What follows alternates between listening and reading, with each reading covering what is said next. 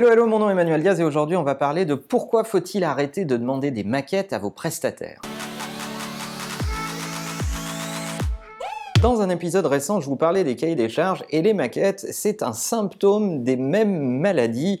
Beaucoup de gens, avant de décider de travailler avec tel ou tel prestataire, et dans le milieu des agences c'est particulièrement répandu, vont demander des maquettes à tire-larigot. Alors, euh, pourquoi pas, à la rigueur, demander des maquettes, mais de là à demander à designer tout un projet ou des pans entiers d'un projet sur la base de briefs qui en général sont pas complet, pas écrit, et sur la base donc de vue de l'esprit, parce que vous mettez vos prestataires dans une position où ils n'ont pas travaillé avec vous, mais ils ont fabriqué une interprétation de vos besoins, tout ça est un gros setup to fail. De mon point de vue, la question de la maquette est souvent instrumentalisée dans les processus décisionnels parce que ça permet soi-disant à des gens d'avoir un avis, des gens en général qui sont pas très compétents pour avoir un avis sur le fond du dossier. Donc c'est une façon de faire de la politique de l'eau tiède dans la boîte. Il y a les experts qui sont eux capables de comprendre la proposition qui vous est faite avec toutes ces sous-bassements technologiques, techniques, tactiques, stratégiques. Et puis il y a les non-experts qui sont souvent plus haut dans la chaîne de commandement et qu'il faut de toute façon associer à une décision, et cela, faut bien leur fournir un bout de biscuit sur lequel avoir un avis, et le plus simple, c'est de leur donner une maquette pour qu'ils disent j'aime pas le bleu, je préfère le vert, et ma sœur m'a dit que, et mes, mes fils pensent que euh, il vaudrait mieux faire ci comme ça, ou ça comme ci.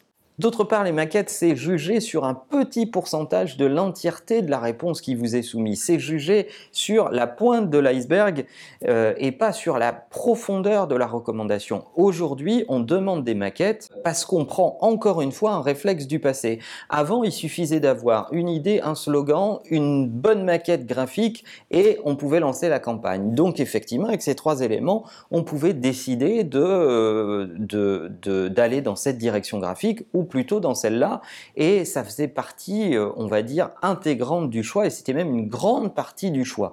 Aujourd'hui, dans le monde dans lequel on est, l'habillage graphique n'est qu'une des dimensions. Derrière, il faut comprendre les interactions, il faut comprendre la technologie, il faut comprendre les interconnexions, il faut comprendre comment c'est relié au business.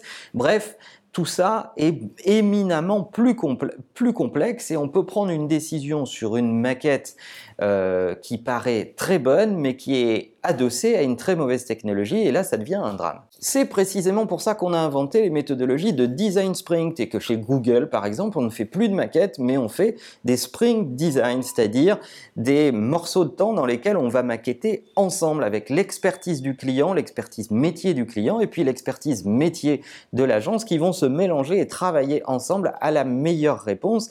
Mais ça, ça peut pas se faire tout seul. Une maquette en phase de compétition, c'est un peu comme un concours de maquillage et faire défiler les gens dans le noir. Si vous avez vraiment un doute sur la capacité graphique des prestataires qui sont autour de vous, regardez leurs références, appelez certains de leurs clients, mais arrêtez de leur demander des maquettes. En plus, ça ne vous garantit rien du tout parce qu'ils peuvent avoir fait faire ces maquettes par des tiers, par des free ou autres, et qui ne seront surtout pas l'équipe avec laquelle vous allez travailler. Alors préférez la co-création, préférez les ateliers participatifs, essayez de bosser avec eux sur une ou deux sessions que vous leur payez pour voir si les idées sont les bonnes et avancez. Voilà, je vous laisse juge de décider si vous voulez faire avancer vos projets en sélectionnant des gens ou plutôt en les rapprochant et en les faisant travailler ensemble. En tout cas, vous ne pourrez pas dire que vous n'avez pas été averti. Et en attendant, n'oubliez pas que la meilleure façon de marcher, c'est de vous abonner. À bientôt.